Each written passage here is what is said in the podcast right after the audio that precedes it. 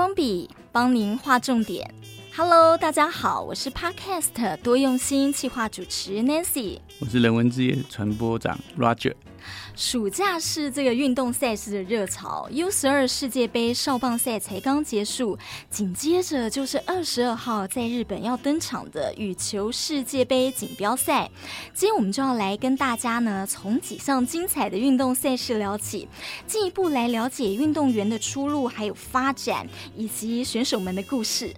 对，我想刚刚那个 Nancy 有提到 U 十二嘛，嗯，那我们就来看一下这个 U 十二的这个。那少棒赛，那 U 十二嘛，顾名思义就是十二岁是它的限制。啊哈，对，所以超过十二岁以上，就以前我们讲的青少棒啊。所以以前我们最辉煌的时候，有所谓的三级棒球都封王嘛，就是少棒、青少棒跟青棒。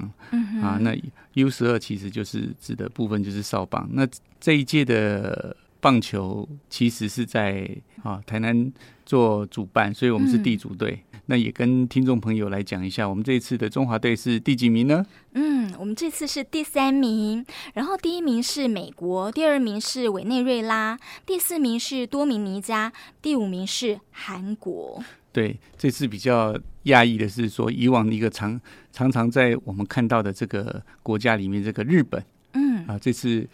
连那个呃复赛都没有打进来。对哦，不过我我觉得这个是大家对名次的一个。迷失啦，嗯，所以你看，我们一开始都讲说，我们是得第几名啊，得第几名啊。对，其实真正的少棒，其实他比较主张的，其实是一个推广。哦，所以。对，是培养这些年轻朋友，嗯、呃，培养这些年轻小朋友对于棒球的知识，嗯、然后另外呢，就是培养他们的这个运动家的精神。哦、所以，其实以往来讲，其实少棒哈，并没有那么的呃要求在说，哎，一定要是第几名。甚至早期的话，其实很多的国家队派出去就是一个学校的校队出来。哦，对，那所以像少棒来讲啊，都会要求很多的这个对这些小选手的保护，因为他们的骨骼肌肉都还没有发育很好。嗯，所以比如说像投手的话，变化球就尽量不要让他投太多，然后有球数的限制。像比如说今年这一届的话。你如果投呃低于四十五个呃超过四十五个球，你就至少要强制休息一天。你，投六十个球就要强制休息两天。哦，最高上限好像不能投超过八十五个球。哦，其实都是怕因为这样子造成这些小选手的运动伤害。看在场上啊，像这一次这个 U 十二我们的这个少棒，看到他们哇投球的那个力道，还有那个跑步的速度。我好厉害，所以就看热闹。那但是 Roger，你这样一讲，哦，原来就是对于他们跟成人的棒球赛其实是不一样的。对，Nancy，你讲的没错哈，就是这些小选手因为都在发育嘛，嗯，所以如果我们有看转播的听众朋友，你就可以知道说哈，像这次有的选手一百七十五公分，嗯，有的选手。一百四十几公分，对我们有些很娇小哎。对，那但是其实都很正常嘛，因为那个反正他就是在发育的十二岁的小朋友嘛，嗯、啊，只是有人早一点发育，他就比较高，所以你就会发现，哎、欸、哇，这个高高低低真的是差距蛮多的。嗯、不过呃，高低其实不代表说一定展现出说他一定是比较。呃，一定会赢啊，一定会输，因为棒球其实有很多战术的问题，嗯、所以像这次来讲，呃，当然冠军的美国队，他的全垒打数是最多的，嗯、啊，那中华队其实算是非常的少哦、呃。这一次，可是你看，我们可以打到第三名，所以这个过程中呢，我觉得是一种教育哦、呃，就好像我们常常在讲说这个呃，德智体群美，对，那体育其实是五育之一。那事实上，很多打棒球的小朋友，他真的。之后长大了也不一定要以棒球为他的职业啊。嗯哼。嗯，那回到这个棒球来讲，我觉得刚刚为什么跟 Nancy 我们在讲这个棒球会需要让这些小朋友有很多的保护措施？嗯，是因为我们重视他的一生大于他这段短暂时间能够表现出多牌的这样的能力。对，所以其实呢，呃，你讲到。台湾的教育其实体育也是很重要的一环，就是体育的精神啊，很受到大家热烈讨论的，就是我们的这个中华队在跟南非队比赛的过程中，南非队虽然说这些小朋友输了，但是他们竟然在现场啊，还是呃很开心，然后很享受的那种表情，然后甚至还在现现场呢跟所有的观众啊挥手啊打招呼，很热情，很享受比赛的那个过程。大家在就在想说，你刚刚讲的好，名次真的是最重要的吗？对，对于这些南非的小朋友，第一个就很天真嘛。那他们当然会知道说自己的实力可能不如啊我们这种亚洲啊、美洲啊，这是比较传统的棒球强队。嗯，对。可是他们在表现出来，就是还是很认真的打。而且呢，这次他们还在呃拉拉喜队的上面呢，展现出了他们的这个很有名的这个南非舞哦，造成那个全场的轰动。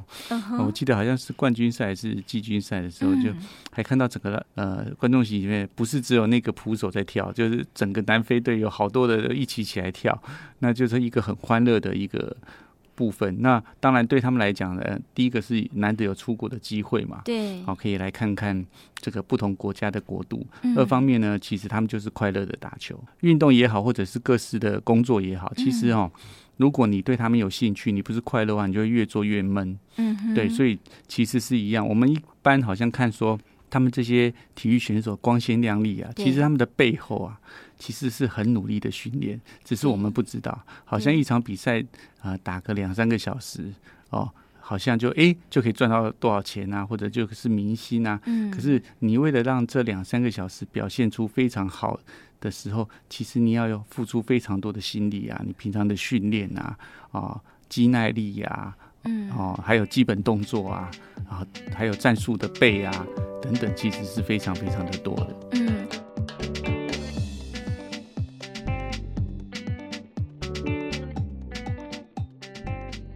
是你刚刚讲到，就是说，呃，其实快乐打球很重要啊，但有时候很矛盾呢，因为我们都讲说，哇，台湾之光，然后什么为为团队争取荣耀的一个精神在，所以很多的团队他们上去就是一副我势在必得的这种样子出现。因为他们背负的是国家队的这种一球衣嘛，所以出去其实会有这样子大家对他的看重。可是我们回来说哈。所有的听众朋友，如果你是其中里面的选手，你是里面的教练，嗯，你是最想赢的嘛？对不对？嗯，我们旁边这些帮忙加油的，虽然很想他赢，对对，但是我们就是沾沾沾他这个风光嘛。对，我们去看球场看也好，我们去帮他加油啊，就表现出我们的一种呃对他的这个支持嘛。嗯，对。可是最想赢的其实是选手啊，所以我常常会看说，有时候球赛哦，那个选手。失误了，球该接的球没接好，或传的没传好。其实最懊恼的是他，没错。对，那这个懊恼不见得是说他的实力不够啊，因为他都你们、嗯、都已经是国家队的嘛。嗯。那从这些所有十二岁左右的这些小朋友来讲，他们已经是我们台湾里面啊、呃，算是最厉害的前面那一群了嘛。嗯哼。所以有的时候，我觉得体育哈，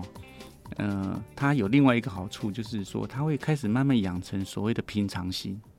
哦，因为当你的压力跟你的技术哈达到一个平衡的时候，那你要保持自己的紧张，但是呢，那个压压力又不能超过你，让你的整个肌肉啊动作僵硬，嗯，你这样容易发生失误、判断错误。嗯，所以呢，这个运动看起来好像只是个运动，嗯，可是像这种团队的比赛的时候，其实他看得出另外一件事情，就是这个每个小选手的抗压性。嗯，所以不管这些小选手将来是不是。呃，要以这些运动为他的职业哈，嗯、那我都鼓励小朋友，其实都可以去在他小时候去多多做一些运动。一方面可以培养他一生的这个兴趣，嗯，二方面他可以借由比赛的过程中呢，哎、欸，其实可以让自己呢，呃，的心智啊，成长到另外一个阶段，嗯，对。所以为什么我们这个教育部常常在跟我们以前说我们要学什么？德智体群美，要五育并重，嗯、其实它是有它的道理的。嗯哼，但是我们实际上在念书的过程当中，好像大家都对于体育特别的不重视，因为都担心说那个出路太窄了。对，就是一个是东方社会啊，我们都会觉得好像念书比较好啊，嗯、所以你看有一句古语嘛，叫“士农工商”嘛。对，为什么事摆在最前面？对，然后，然后第二个是说，因为呃，早期哈，台湾的这个运动员的出路其实不是那么好。嗯哼。哦，我们不要说很看那些很光鲜亮丽啊，比如说那个得个奥运金牌可以拿个国光奖金啊，五百万、一千万啊，嗯，啊，甚至去年东京奥运还有加码到两千万的啊，嗯，对。可是你要想想看哦，呃，一个。一群选手里面，其实能真正能够出类拔萃，让大家都能知道的，其实就只有一两个、两三个。嗯，所以他下面会有一堆的，嗯哼，这些选手呢，他其实是支撑了这个产业人才的进步，但是呢，他其实可能一辈子都拿不到一个，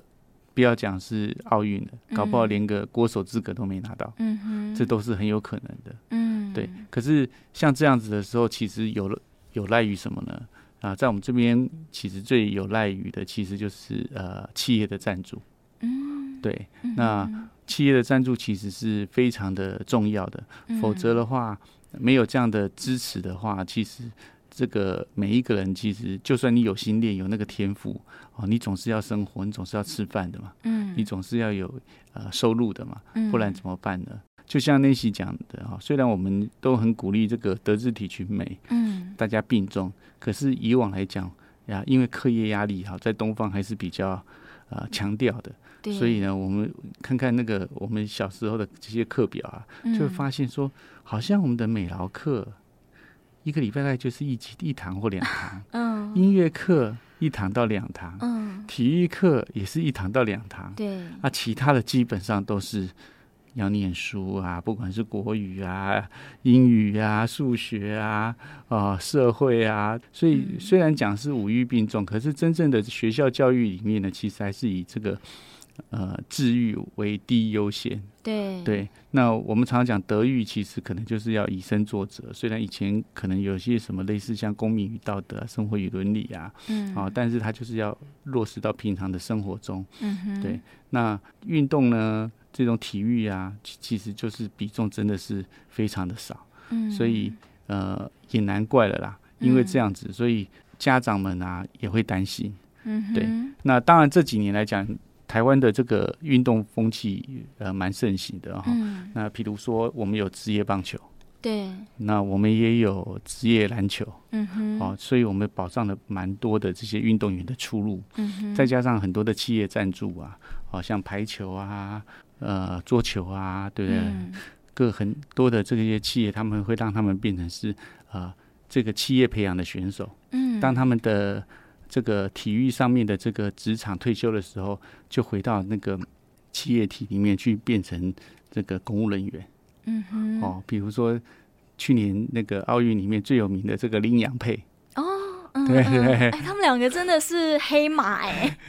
哦，嗯、那他们。是土地银行的选手嘛？嗯，那他们后来要代言不是不行嘛？因为他们是公务人员，这个银行的行员的这个身份嘛。嗯，那当然最近因为修法也帮他调整了，就是有这些企业的赞助，嗯，让他们呢就没有这些后顾之忧。嗯，那这也是我们呃也在很多的运动项目上可以还保持着欣欣向荣的一个很重要的一个基点。嗯。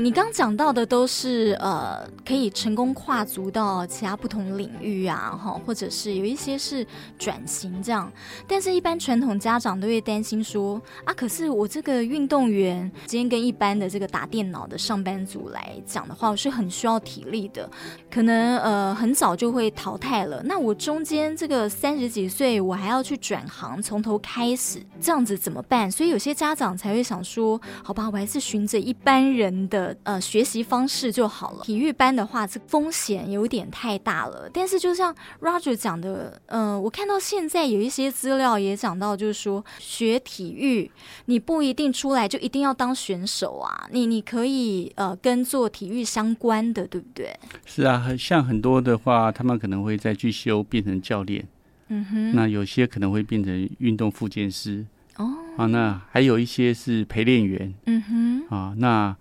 防护员。那另外有一些其实会转做运动行销。嗯哼。哦，那还有一些就是像我刚刚讲的，就是他比如说是这个企业赞助的，像刚刚讲的土地银行、国泰银行合作金库等等。那他们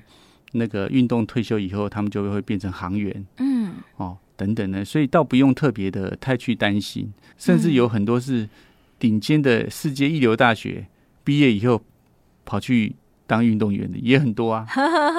像是美国的林书豪吗？对，你看这个大家都讲林书豪，你看哈佛的毕业呢，对不对？嗯、然后呢，呃，打到美国的这个直篮 NBA 是全世界这个篮球的最最高殿堂了，对不对？嗯、而且在那个二零一二年的时候呢，还有一个新的英文单字跑出来，叫 Linsanity 哦。林来疯，对，那个是当年的那个新智，他一个哈佛的这样的华裔哈，因为本来这个 NBA 篮球里面呢，这个东方脸孔就已经很少了，嗯，哦，他居然可以把他带出来打到季后赛，而且是在他们球队主力都在受伤的情况下，他引领的风潮，嗯，所以当年还是被《时代》杂志列为二零一二年呢啊百大影响人物。哦，对，所以其实人的机运其实是不一定啊，就是很多啦。嗯、那可是呢，我觉得我们不用当长当父母的，不用说一定要求你的子女一定要怎么样啊。嗯、但是有一些东西是可以类似有点约法三章的，嗯，因为我们毕竟是一个会在社会上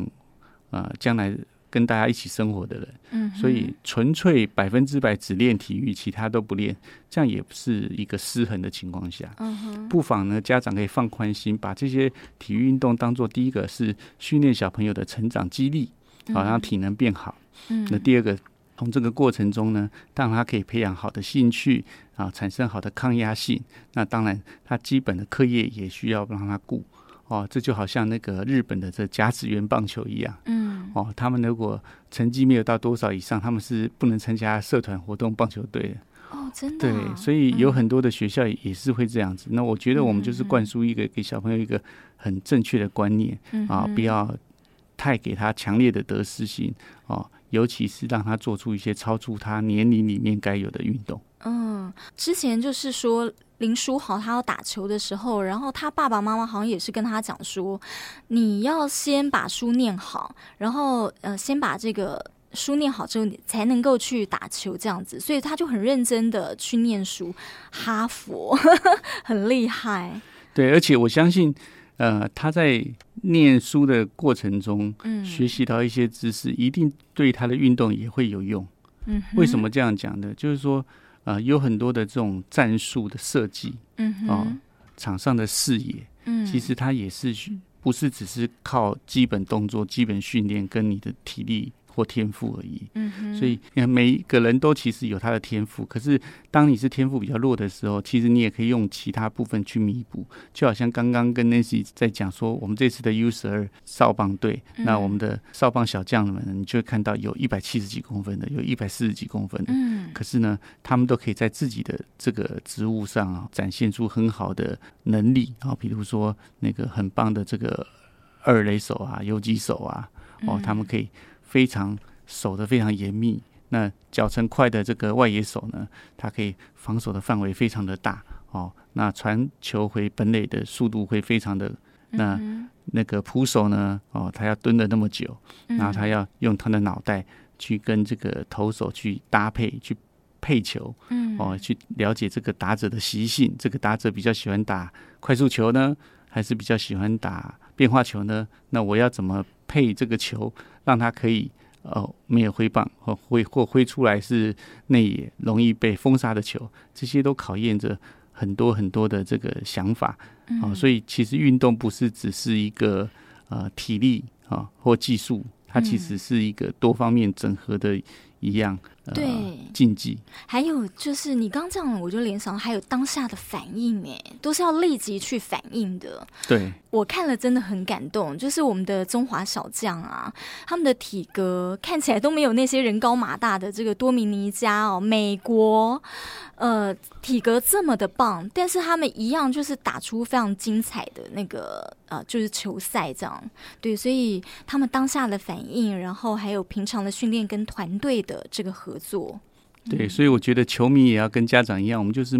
认真的支持他啊，但是呃，不用给他们很大的苛责。刚跟 Nancy 在分享的嘛，嗯，当我们如果是球员，我们在场上拼斗的时候，其实最想赢的就是球员嘛，嗯哼，对，在旁边的啦啦队当然也希望他赢，但是来讲，如果万一真的有个什么失误啊、误判啊、动作呃做的不确实啊等等，其实最懊恼的是他，嗯，对，那我们也常常看到很多的选手，他在犯下这个失误以后呢，诶，他可以很快的恢复平常心，嗯，哦，把他把刚刚失失误丢到脑中，不要放到他心里头，嗯，不然可能会造成他下一个失误。对，要赶快面对新的挑战。对，这个也就是运动可以带来给小朋友很不错的这样的呃抗压性。嗯。那我觉得这个些都是一些正面，对于将来这些选手们出了社会以后，诶，不管他在哪一个行哪一个业，都会对他在心智上有所帮助的。嗯。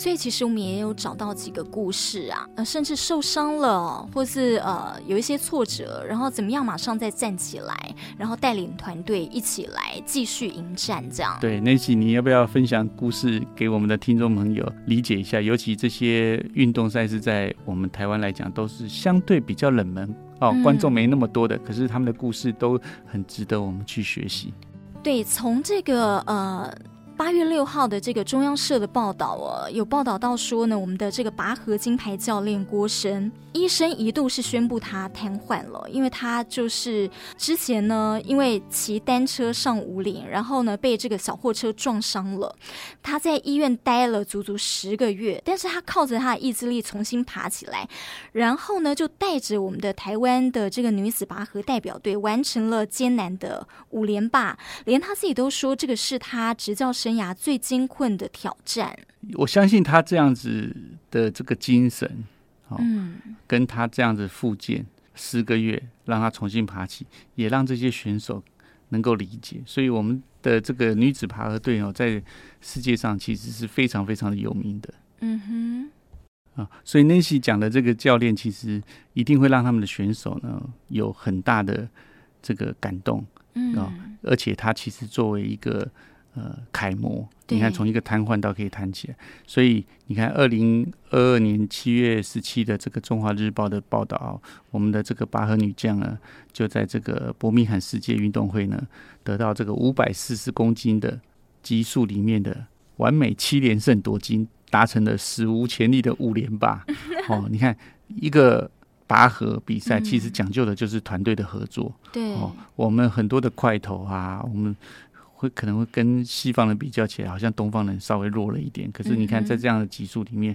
我们的密集的训练，你看我们还是可以拿到五连霸。所以呢，很多的部分其实靠的是什么？靠的是努力。很多的运动，它其实不是只是看运动，嗯，它可以把这个运动里面训练的过程，会变成他将来出社会上的一些我们讲的这种叫 know how，可以让他诶在同才里面变得更突出。嗯，说到这个啊，我就想到了，呃，在天下杂志看到了一篇哦，呃，Costco 的总裁张思翰的这个故事哦。那呃，大家想说，哇，他是一个这个打篮球出身的好手是没有错啦，但是他怎么样可以从球场，然后到了这个商场去带领团队呢？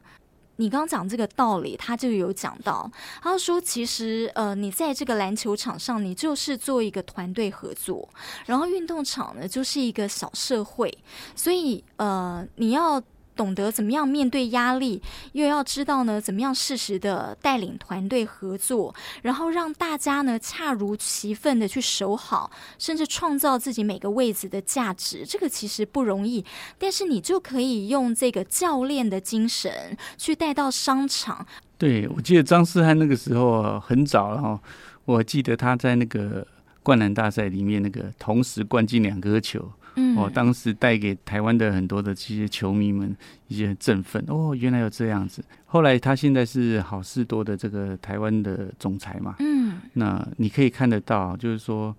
他把这个团队合作这个概念引领到他的职场去，嗯，哦，所以如果我没有记错的话，好事多在全世界来讲，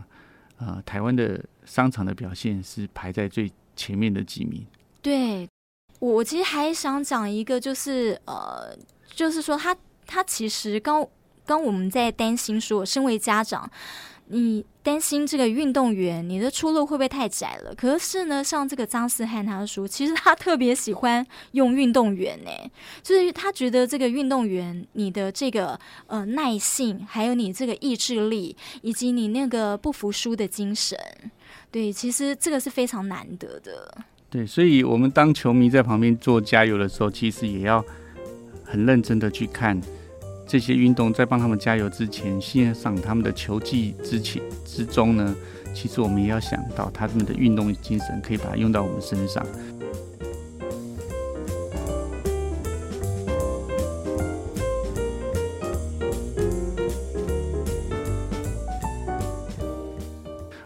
可以把这个时间回溯到这个去年的这个东京奥运。啊，这是因为我们 Nancy 呢在开场的时候有讲到这个八月二十二号呢即将要登场的这个羽球世界杯锦标赛呢，我们的戴资颖又准备要出征了，出征了。对对对，那去年呢，其实在这个东京奥运的时候呢，不管是准决赛还是进到决赛，那很多的球迷都为戴资颖的这个差一步就可以封后哈，嗯，这件事情感到很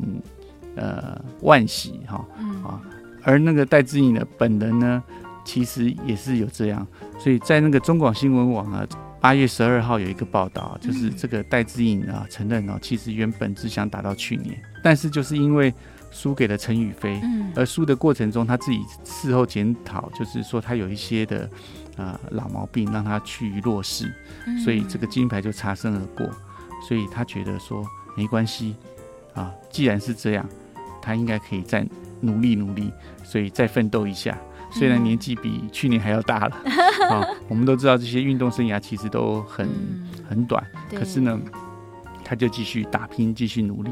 那我们也预祝他这个在今年的这个世锦赛呢，哎，可以。顺利的达成他这个设定的目标。呃，进一步讲到你刚刚讲的那运动精神啊，因为其实他自己输给那个陈雨菲之后，他其实很扼腕，对不对？他就是在他的脸书有分享一些小故事。但是后来呢，这个跟他一起苦战，那个时候输给他的那个印度的这个新度。在看到他的脸书之后，还给他一个很真诚的鼓励，然后我就觉得哇，这两个人之前是这么样的激战，彼此都是对手，是敌手哦。但是在会后之后，感情是可以这么好的，可以互相的鼓励。对啊，这个其实就是所谓的运动家精神嘛。在场上的话，我要用尽全力啊来跟你比，这是我对选选手的这个尊重。那场下我们就是朋友嘛，嗯，啊这个。跟我们常常，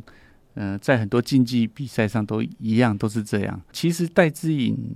我在他应该是在大学时代看过他一两场比赛的时候，我就觉得，哇，这个不得了。为什么我那时候会觉得不得了？因为其实他的身高不是很高，对对，那个传统的羽球来讲，那个人高手长这些优势都没有。虽然这个体型比较小。那他就凭借着他的这个手腕的这些手感，嗯，所以他常常会打出一些不可思议的球，那吊小球啊，远吊，现在就是发挥他的长处，嗯，哦，因为我也是蛮喜欢运动的啊，虽然我最喜欢的运动最常做的是桌球啦，其实也是一样。以前我们大学有一个同学，他也是蛮会打桌球的，嗯，哦，那他是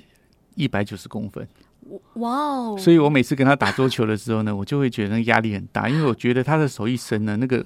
桌球的左边到右边都在他的攻击范围之内，根本不用那个快速跑步或者是对。那羽球当然是场地更大，可是同样的概念就是说，他的对手都是这么呃高大，像您刚刚讲的新度也啊啊啊，或者是这个陈宇飞，其实体格天赋都比他好，所以他可以靠着他的脑袋。啊，再加上他的手感技巧，哎，可以这样子一直长期的在这个羽坛里面争一席之地，真的很不容易。对，所以每一个人都其实要善用自己的这样子的优点。那这也是我们今天在这个节目里面，希望其实带给听众朋友啊，尤其是有小朋友的那个妈妈们啊，或爸爸们，其实不要太去剥夺小朋友的运动时间。那我觉得可以鼓励他。那他们去做这样的事情，对他的在将来上，其实我都觉得大部分来讲，应该都是有好无坏了。所以呃，其实过两天就是这个呃羽球的这个世界锦标赛了，那我们的小戴就要登场来出征了。那大家在听完了我们的这个节目之后呢，哎，其实大家一起来引颈期盼这场球赛，一起来为我们的这个选手加油。对。除此之外呢，也希望我们的听众朋友啊啊，也不要忘了自身的运动啊，也可以让自己的身体变得更健康啊。让我们虽然不是选手，但是我们记得每天都要要活就要动，大家动起来啊。那让我们一起呃，帮我们的选手，不管在哪一个竞技场上，一起加油，一起努力。也希望呢，今天的内容呢，可以让听众朋友有不同的观点。嗯新闻荧光笔提供您观点思考。我们下回见拜拜。拜拜。